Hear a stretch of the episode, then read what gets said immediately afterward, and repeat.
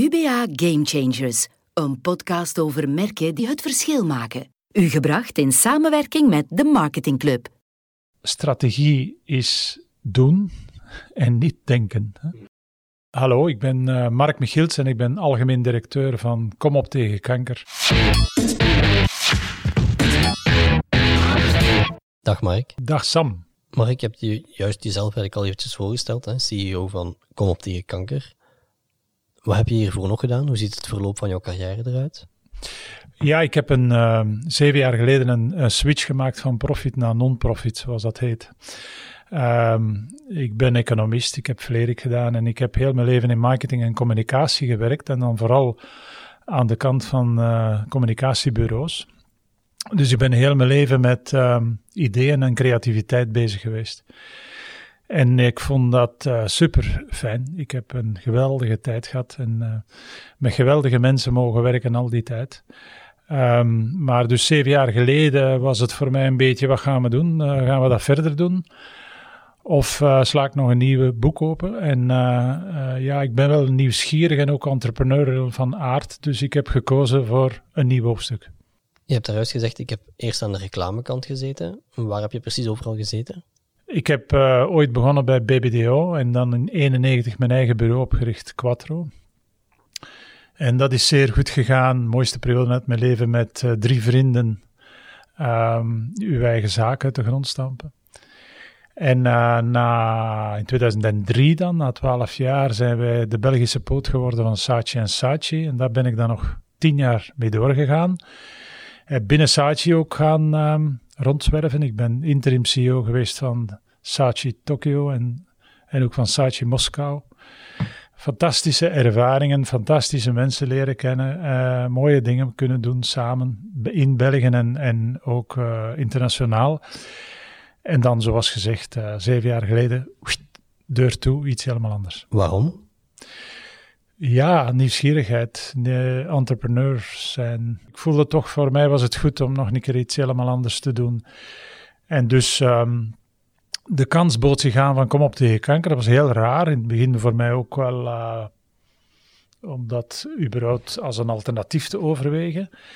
Maar toch heb ik dat gedaan. Precies omdat het een beetje nieuw terrein was. En uh, omdat het mezelf ook zou uitdagen. Hè. Een beetje een stap in het duistere, maar op een gegeven moment ontwikkel je toch voldoende zelfvertrouwen om de ervaringen die je hebt opgedaan, uh, alles wat je hebt meegemaakt, om, uh, om jezelf uit te dagen en te zeggen: ik ga dat in een totaal andere sector waarmaken. Ik was al lid van de raad van bestuur van Kom op tegen kanker. Uh, dus, maar het was niet helemaal dus onbekend terrein, maar toch grotendeels als uh, communicatiebureau heb ik zoveel uh, sectoren en domeinen meegemaakt dat ik wel wist.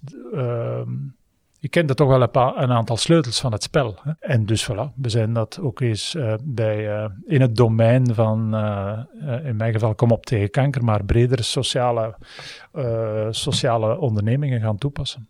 Wat is volgens jou het grootste verschil tussen werken in de profit sector en werken in de non-profit sector?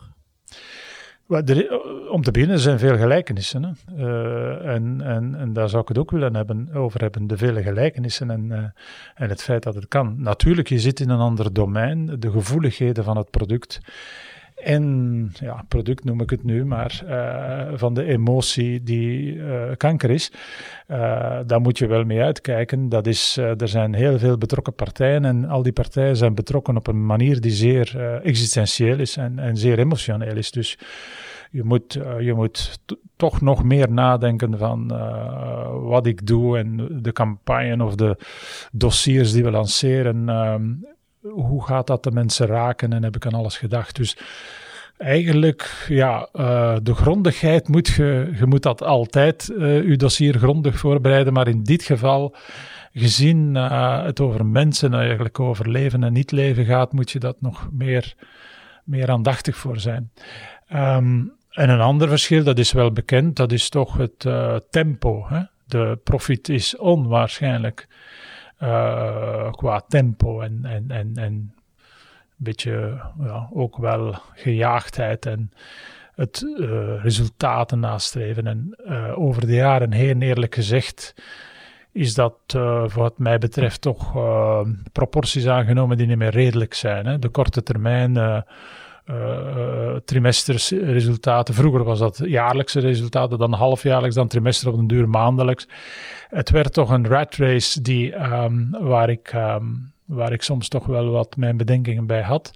En um, en omgekeerd, in, in de, in de non-profit is dat minder aanwezig, maar dat is tegelijkertijd een element waar ik ook kritiek op had dan als, als ex-profitman, dat er te weinig resultaatgericht was, gerichtheid was.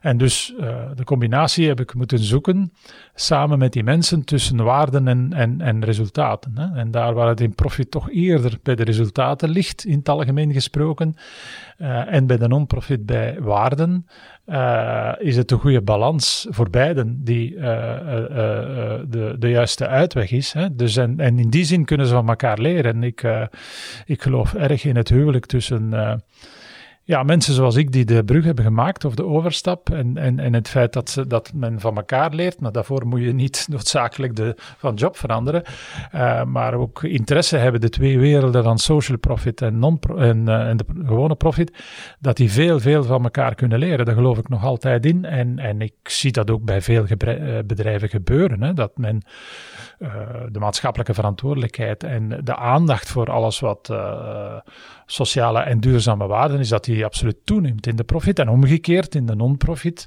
de aandacht voor resultaatgerichtheid, voor uh, het opstellen van objectieven, ja, dan mocht daar ook wel een beetje um, uh, uh, beter gerund worden. En, en dat was eigenlijk ook impliciet wel de vraag van de Raad van Bestuur toen der tijd aan mij. Hè, want ik heb een keuze gemaakt die nogal bold was, maar zij ook, hè, door, door zo iemand als mij aan te trekken. Maar dat was ook impliciet wel de vraag van, uh, en het geloof in de Raad van Bestuur toen, om dus te zeggen, ja, uh, de kanker is zo belangrijk dat je ook ondernemers uh, en mensen uit de profitsector daar een keer moet laten naar kijken en, en meewerken. Dus, en dat is ook gebeurd. Dat is het zoeken van de juiste balans tussen waarden en resultaten. De volgende vraag is misschien een moeilijke vraag, omwille van de typische Belgische bescheidenheid. Waarom zou je jezelf een gamechanger durven noemen? is inderdaad een, uh, een, een, moeilijke vraag, maar um, ik denk toch dat ik inmiddels uh, heb bewezen dat dat huwelijk tussen waarden en resultaten, dat dat kan lukken. En vooral dat het toepassen van waar marketing en communicatie voor staat, creatief zijn en actief zijn, initiatieven nemen, ondernemen, uh, dat dat kan in de, in de social profit. Uh, en uh, ik heb dat bewezen door um, letterlijk de resultaten qua inkom voor Kom op tegen kanker waren rond de 15 miljoen als ik toekwam. En vandaag is dat voor corona, weliswaar 2019 was dat 38 miljoen. Dus een enorme vooruitgang in inkom. En dus des te meer mogelijkheden om onderzoek te steunen en, en allerhande initiatieven te nemen in de psychosociale initiatieven ook. Um, maar ook het merk, dat weten we uit, uit onderzoek. Um, en, uh, ik ben nog altijd marketeer. Uh, het merk qua bekendheid, qua geliefdheid uh, en bemindheid scoort zeer goed. En dat heeft te maken met het, met het feit dat wij ons huiswerk hebben, hebben gedaan over al die jaren dag aan dag met uh, plannen op de langere termijn, maar ook hard werken iedere dag. En om uh, met respect voor alle, alle doelgroepen die daarbij betrokken zijn, en in eerste instantie de vrijwilligers en de kankerpatiënten, um, met uh, enorm veel respect en vooral met hen om aan dat product te werken en, en uh, aan de opdracht van kom op tegen kanker. Dus um, ik denk dat een game changer is dat men uh, in de social profit um, uh, op deze manier uh, ondernemingsgericht is gaan handelen en denken. En dat dat inmiddels bewezen is en dat ik daardoor ook iedere dag dat is overdreven, maar heel veel mensen over de vloer krijg die bij mij, bij ons komen vragen van hoe doet je dat nu juist? Hè? Zoals dit interview. Um, maar met heel veel mensen die daar toch ook naar opkijken van uh, uh, hoe dat je um, van zo'n mooi merk wat het toen al was, een fantastisch en ook een leidend merk kan maken. Inmiddels niet alleen trouwens binnen de kankercommunity, maar ook als een maatschappelijk merk. En dat is ook meteen een, een van de elementen van de uitvoering om u te gedragen als een leider en niet als een volger. Ik ga dezelfde vraag stellen als die wat je juist eigenlijk al hebt aangehaald. Je komt aan bij Kom op tegen kanker. En de vraag is dan om het beter in de markt te zetten. Hoe begin je daaraan? Wat zijn de eerste drie dingen die jij hebt gedaan? Ja, ehm, het begint met een cliché. Uh, Sire geeft me 100 dagen. Uh, ik heb ook mij moeten inwerken en met de nodige bescheidenheid de, die stap zetten met veel ambitie en met veel ideeën, maar in het begin toch met de nodige bescheidenheid.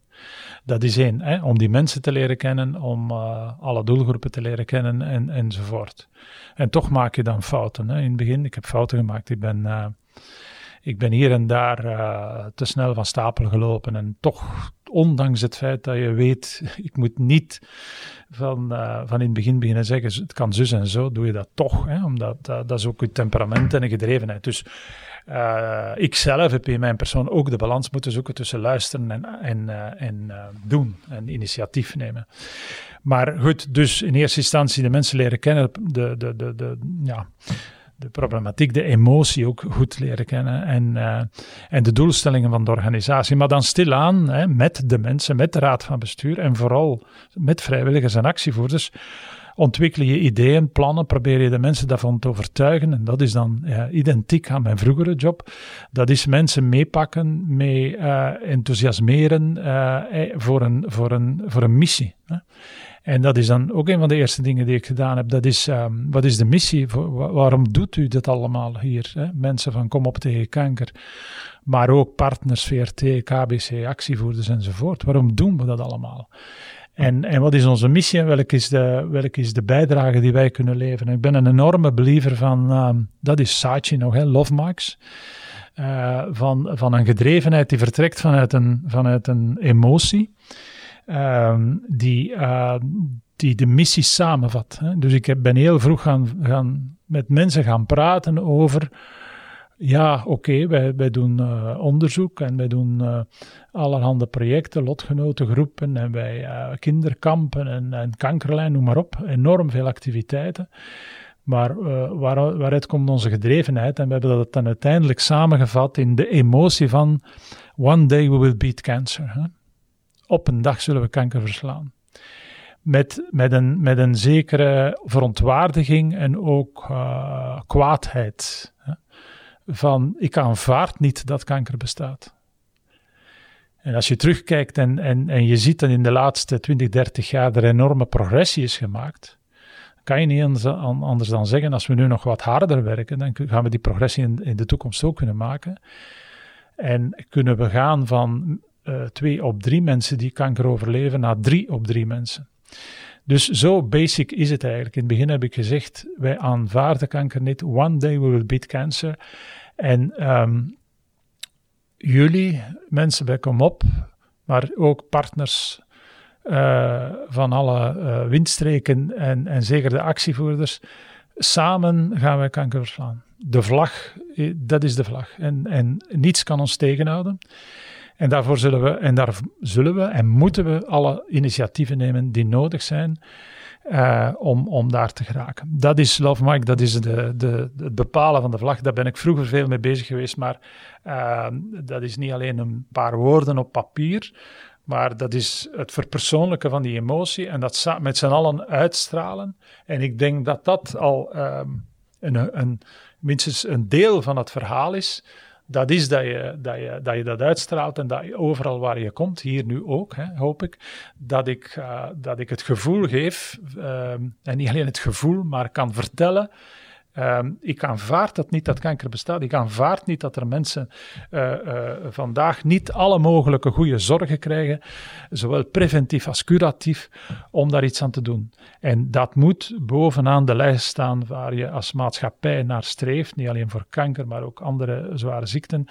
Dat staat bovenaan de maatschappelijke agenda om, om, om, om, uh, om, om dat te doen en daar alles voor in te zetten. En vanuit die gedrevenheid, hè, ontstaat dan wat er moet ontstaan, namelijk ehm, uh, nieuwe ideeën, uh, uh, het werken aan zowel aan de inkomstenzijde als aan de uitgavenzijde. Zo, inkomstenzijde is dan het ontwikkelen van nieuwe producten, nieuwe fundraising producten.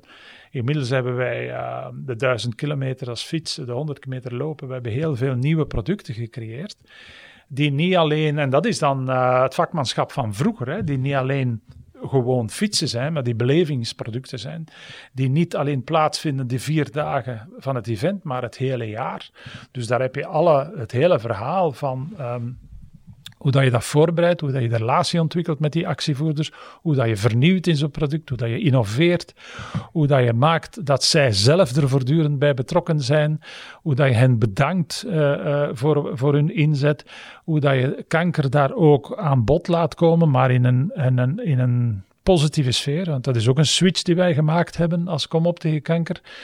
En die ik in het begin in die discussies heb uh, vastgelegd. We moeten weg uit de ocharme sfeer. Het is heel erg, kanker. Maar Kom op tegen kanker heeft een rol als, als positivist, als optimist. Om te zeggen, als we dat en dat doen, kunnen we er geraken. En we, we nemen u daarin mee. Hè. Dus dat is ook een, een switch van, van ja, ocharme naar, naar optimisme, maar ook van passief naar actief. Hè.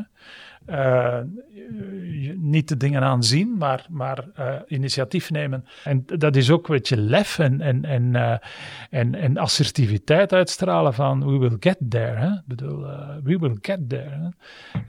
en, en, en durven ook met nieuwe, dat is ook een probleem, social profit, dat is dat men, men heeft te veel schrik voor nieuwe ideeën durven fouten maken en, uh, en uh, ja, de dingen goed voorbereiden, oké, maar, maar uh, nieuwe ideeën, nieuwe dossiers lanceren en, er, en, er, en ermee naar buiten komen. Er zijn zoveel elementen, het is één grote puzzel. Hè. Het, is, het, het, heeft ook te maken met ehm, het zoeken van partners. Niet altijd alles alleen willen doen, dat kan niet meer vandaag. Kom op tegen kanker is een merk, zeer sterk merk op zich. Hè. maar wij werken samen met Rode Kruis, wij werken samen met wie dat wil. Hè met testaankoop of met minister De Blok of Beken, noemt u maar op, als de belangen gemeenschappelijk zijn.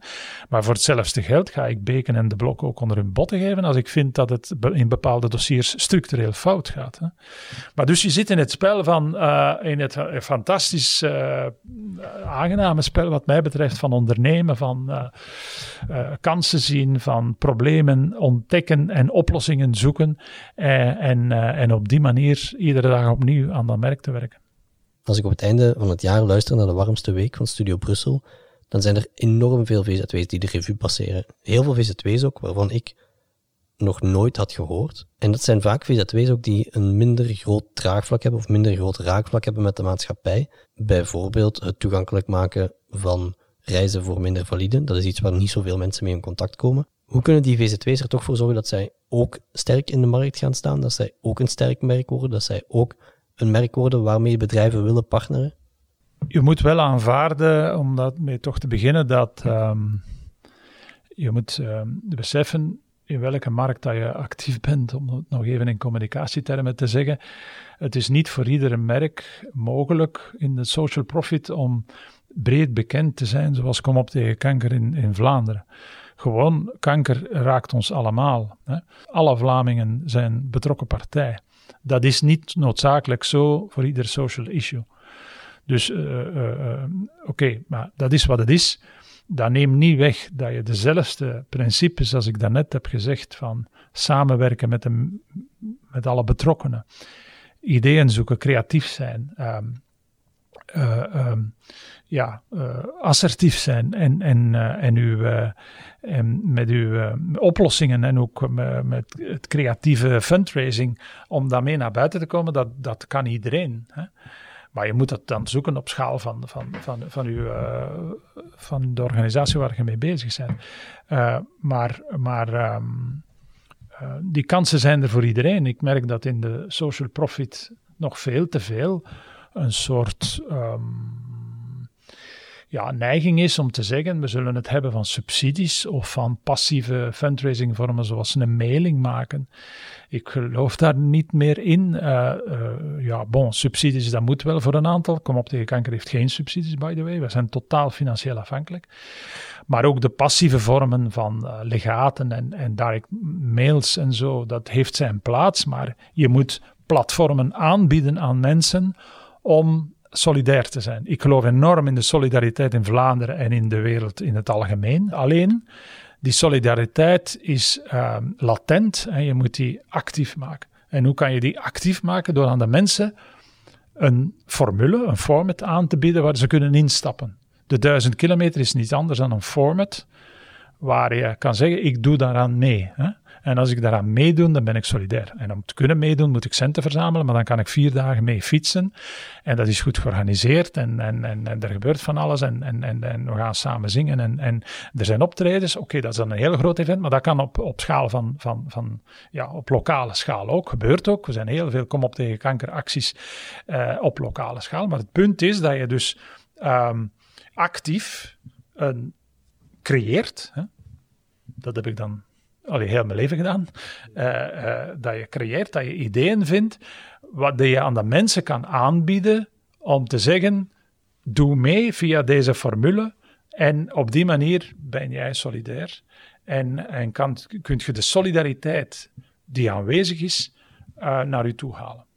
En daar raad ik dus aan iedereen aan, na, aan, daar raad ik aan iedereen aan om binnen zijn domein hè, na te denken, wat kunnen wij doen uh, sportieve acties, ludieke acties, uh, uh, muzikale acties, noem maar op. Er zijn zoveel domeinen waar je mensen kan in meenemen, waar je iets kan aanbieden en, en, en op die manier zeggen, samen doen we iets aan ja, kanker of welke sociale problematiek dan ook.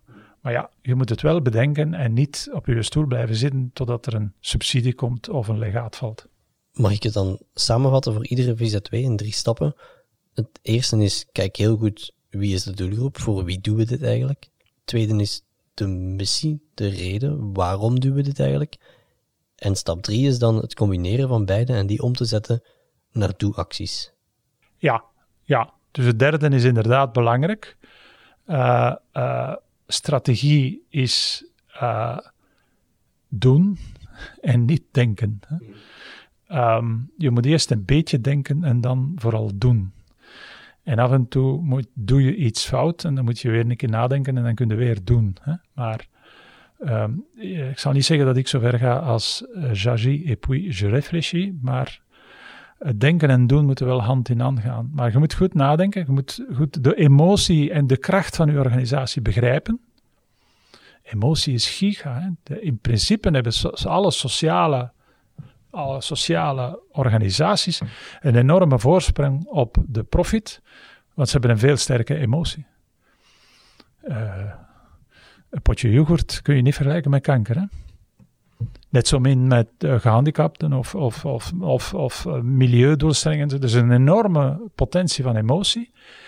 Uh, waar, je, waar je kan op uh, beroep doen, of waar je op een, zelfs op een integere uh, manier moet op beroep doen, want dat is, de, dat is wat eigen is aan uw um, doelstelling als organisatie. Dus dat ligt er, die emotie. Moet je alleen goed begrijpen, goed begrijpen wat je daarmee kan doen, wat ook de limieten zijn, de gevoeligheden, maar dan wel assertief en, en creatief aan de slag gaan en, en, en uh, en uh, uitpakken met, met nieuwe ideeën en, en, en met vallen en opstaan groeien.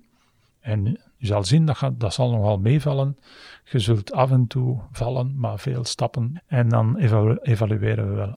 Je hebt correcte en respectvolle communicatie al een aantal keer aangehaald. En dat lijkt me ook iets wat dat zeer belangrijk is voor jou persoonlijk. Hè. Je bent uh, lid van de, de Raad van de JEP. Je hebt een eigen boek geschreven over eerlijke reclame. Je bent CEO van een VZW die het goede wil doen voor de mensen.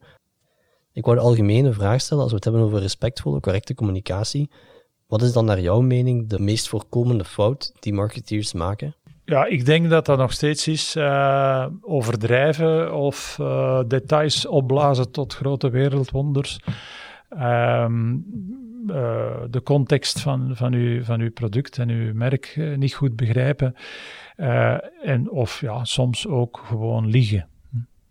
Uh, dingen zeggen die niet waar zijn, of die je product of je, de beleving van dat product niet gaan waarmaken. Uh, het blijft een verleiding voor vele organisaties om veel verder te gaan in hun belofte dan uh, dat, dat merk gaan waarmaken. En dat is dom, dat is gewoon dom. Daar ga je op korte termijn een beetje mee winnen, maar daar kom je altijd van een kale reis terug. Dus uh, integer zijn, transparant zijn als merk. Uh, uh, het gaat veel meer over doen en bewijzen dan over zeggen en beloven in de communicatie vandaag. Vanuit die emotie en de gedrevenheid moet je doen en bewijzen. En dan moet je communiceren rond dat bewijs en niet rond de belofte. Hè. Uh, via de duizend kilometer doen we dingen en dan gaan we communiceren rond de duizend kilometer. We maken een dossier en we leggen dat voor en we gaan dat uitleggen aan de overheden en dan gaan we communiceren daarom. Want je maakt iets, je doet iets, je neemt een initiatief en je communiceert daar rond. En je zegt niet in het luchtledige, uh, zie een keer uh, welke beloftes ik u allemaal ga maken en de wereld zal er veel beter uitzien met ons merk. Of nog erger, um, imago-campagnes die, die tevreden of blije mensen op het strand zien lopen en dan zeggen: Als u mijn merk gebruikt, gaat u er ook zo uitzien.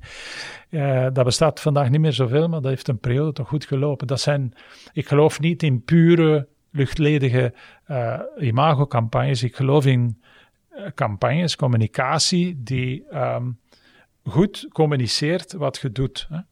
Moet niet alleen doen, je moet het ook zeggen, maar het is via de actie dat je kan uh, communiceren en dat breed uitdragen, daar rond de emotie en nog liever het woord geven aan de anderen. Hè. Ik heb het liefst dat kankerpatiënten of dat actievoerders het verhaal vertellen van kom op tegen kanker. En, uh, en dat zij zeggen wat ze beleven als ze dat meemaken enzovoort. Dus maar um, dus en, en, en, en, en dus ja, uh, uh, luchtkastelen verkopen, dat is niet aan de orde en dat gebeurt nog veel. Hè. geen communicatie zonder actie. En eerst actie en een product of een dossier of een initiatief en daar rond communicatie. Dan geloof ik ehm, dat je ehm, ja, dat je altijd succesvol bent, maar je moet dat doen. Hè. Merken zijn levende organen.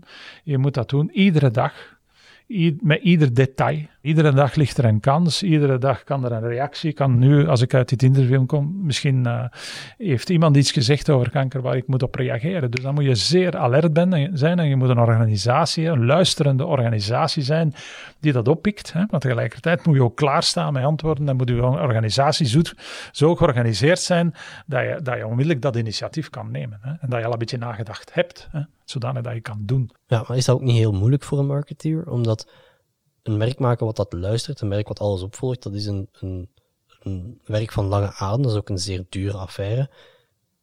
En zo'n marketeer die moet intern bij een algemeen directeur bijvoorbeeld toch wel altijd verantwoording afleggen en tonen wat de cijfers zijn. En dan is een korte imago-campagne misschien net iets beter, omdat die direct resultaat geeft. Ja, dat is aan de leidinggevende van die organisatie om die druk van de korte termijn weg te nemen en, en uh, op de lange termijn te denken. En ja, uh, ondernemingen waar de druk van de cijfers uh, via de beurs of welke manier dan ook veel te veel op het dagelijkse management en dagelijkse praktijk zitten, dat is, dat is geen goede zaak. Hè? Dus ja, dat is het juiste evenwicht vinden tussen toch die lange termijn respecteren en, en op korte termijn ja, maken dat je daar ook wel goed scoort, maar toch durven zeggen, ja, dat kan inderdaad even duren voordat die resultaten er zijn. Um, maar maar uh, ja, er is geen andere weg hoor. Uh, als je, je kunt geen marathon lopen aan de snelheid van een 100 meter. Hè. Dus als je een marathon loopt en merken maken dat ze een marathon lopen, ja, dan, dan moet je een mooi tempo, maar moet je wel blijven lopen. Hè. En, uh, en dus uh, dat, is, dat is het werk van, de, van het management van een organisatie, in de raad van bestuur, om toe te laten dat men de tijd heeft om het merk op te bouwen en de juiste initiatieven te nemen, om toe te laten dat die fouten worden gemaakt, om toe te laten dat men innoveert en, en, en, en, en goed, maar uh, het is ook wel aanva aan te aanvaarden vanuit de Raad van Bestuur dat je daar op tijd en stond de bewijzen van levert en dat je niet zomaar een beetje mocht werken en we zullen ooit wel zien. Hè. Dus uh, nee, er moet gemeten worden en moet opgevolgd worden dat die resultaten komen en dat je op de goede weg bent of dat je in ieder geval niet twee keer dezelfde fout maakt, enzovoort. Dus, ehm, eh, maar, maar eh, goed, ja, dat is volgens mij de enigste weg naar succes hoor. Dat is ehm, ehm, ja, leren en blijven leren en vooral doen. Een term die ik hier nog even wil aanhalen is purpose marketing. Het is een term die we tegenwoordig overal in de marketingwereld terug zien verschijnen. En voor VZW is zo purpose marketing misschien net wat eenvoudiger, omdat het daar ook heel duidelijk is wat de purpose precies is. En zo'n VZW heeft vaak ook een enorm maatschappelijk draagvlak. Maar er zijn ook heel wat merken voor wie dat, dat minder eenvoudig is. Ik denk aan Ryanair, die als purpose kan hebben om reizen toegankelijk te maken, maar die dat dan wel ten koste doen van, van mens en milieu. Kunnen dat type bedrijven ook aan purpose marketing doen, ook aan eerlijke communicatie doen volgens jou? Ja, dat denk ik wel. Uh, uiteraard moet iedereen dat binnen, binnen het domein van zijn activiteit zoeken. Hè. Je kan niet een emotie uh, bedenken aan de ene kant en dat plakken op om even welk product. Hè. Een emotie of een gedrevenheid en ook een maatschappelijke betrokkenheid moet liggen in het verlengde van waar je mee bezig bent. Hè. Uh, dat is zeker, maar Ieder merk, iedere organisatie staat in een samenleving. Is geen uh, ballon die daar ergens hangt. Dat werkt met mensen en dat, dat uh, intern, extern. En heeft dus ook een maatschappelijke verantwoordelijkheid. Dus iedere activiteit heeft iets te maken met de samenleving. Of dat het nu retail is of Ryanair vliegen enzovoort. Dus moet je nadenken binnen dat domein. Wat zijn daar de wat zijn daar de, de relevante waarden en emoties? En moet je in eerste instantie een, een, een integer product maken. En moet je nadenken van wat betekent vliegen voor de samenleving en voor de duurzaamheid. En, en, en dat je daar niet alleen denkt, zoals gezegd, korte termijn gewin van laat ons maar uh, de laagste der laagste en nog lagere prijzen bedenken. Maar uh, is dat een houdbaar concept op termijn? Is dat houdbaar qua duurzaamheid, maatschappelijk enzovoort? Um, en ja, als je dat niet doet, dan ben je aan het liegen. Hè? Uh, of ben je oneerlijk?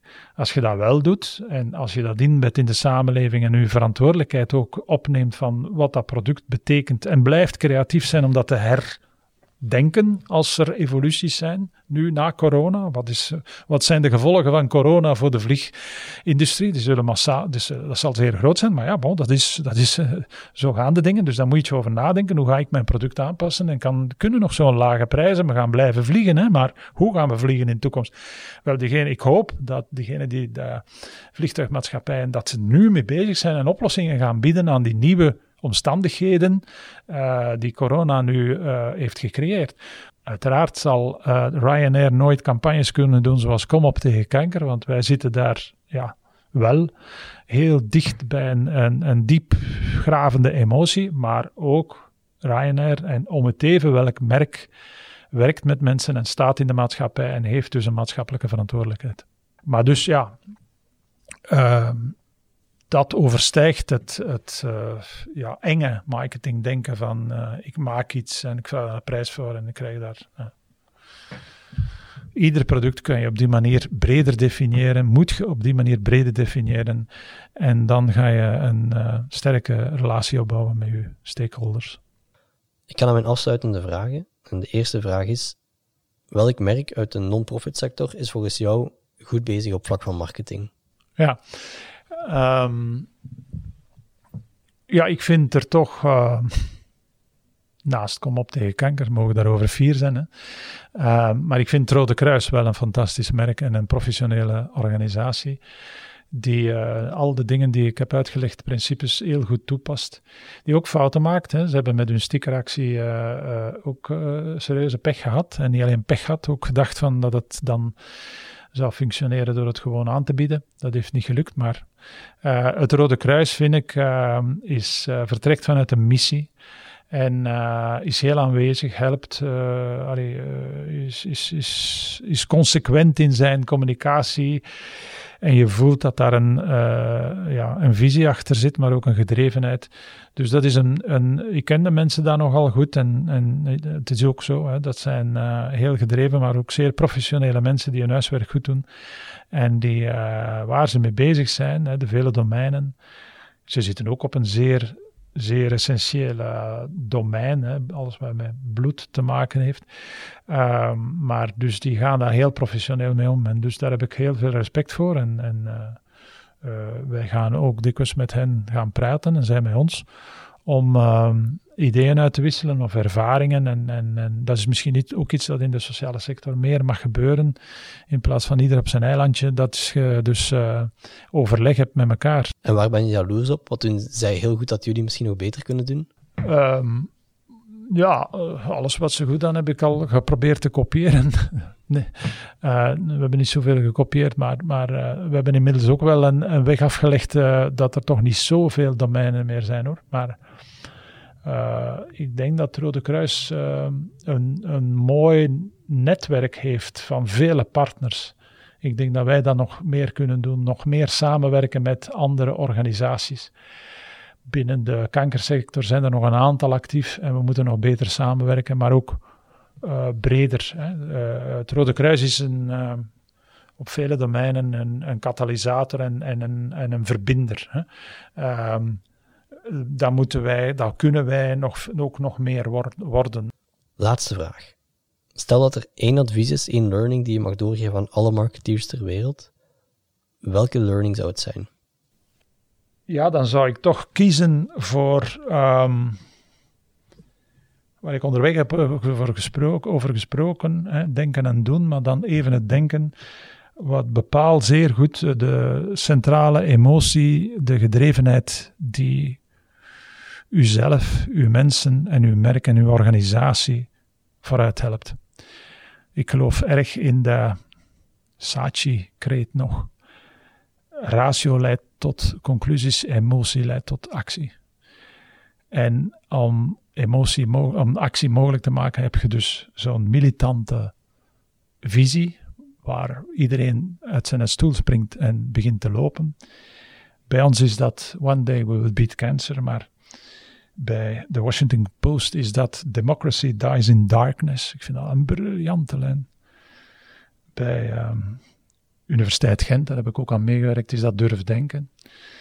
En bij Club Brugge is dat No Sweat, No Glory. Dat zijn allemaal dingen waar ik aan meegewerkt heb. Wel, nu, als je dat hoort, hè, dat is niet alleen een inspirator voor de organisatie en voor campagnes allerhande, dat is gewoon een inspirator voor de mensen en voor um, uh, ja, het, het uh, iedere dag hard werken uh, en er alles aan doen om er een succes van te maken. Dus ik geloof erg in zo'n um, kapstok, motivator, inspirator, zo'n vlag waar iedereen wil achterlopen.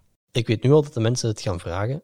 Op welke manier kunnen mensen dat zelf bepalen? Dat is moeilijk. Ja. Dat is moeilijk. Dat is, dat is uh, ja. Uh, Bernard Shaw heeft ooit gezegd: ik heb, ik heb een lange brief geschreven, want ik had geen tijd om een korte te schrijven. Dus daarmee bedoel ik, je moet, je moet heel breed denken. Hè? Eerst analyse en dan komen via de synthese tot de essentie. En daar moet je dan uiteindelijk ook nog de, juiste creatieve vertaalslag aan geven. Hè? Democracy dies in darkness.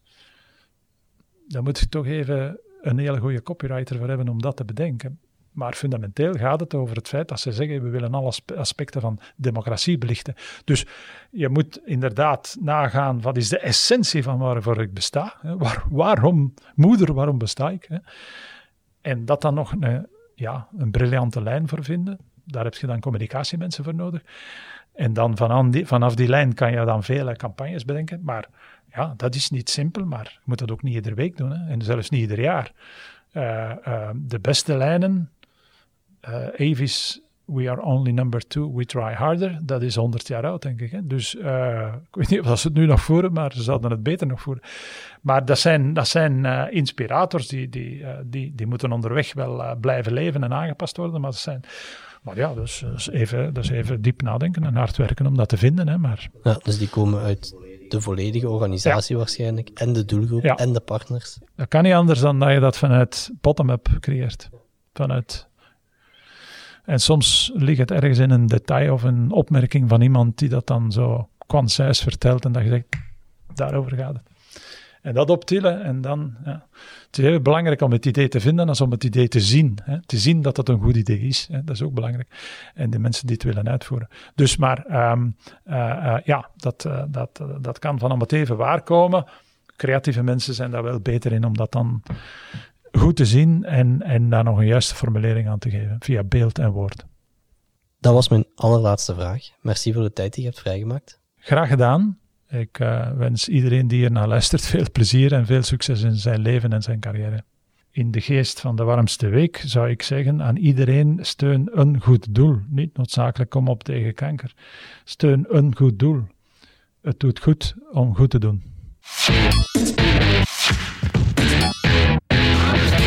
UBA. Taking brands further. Much further.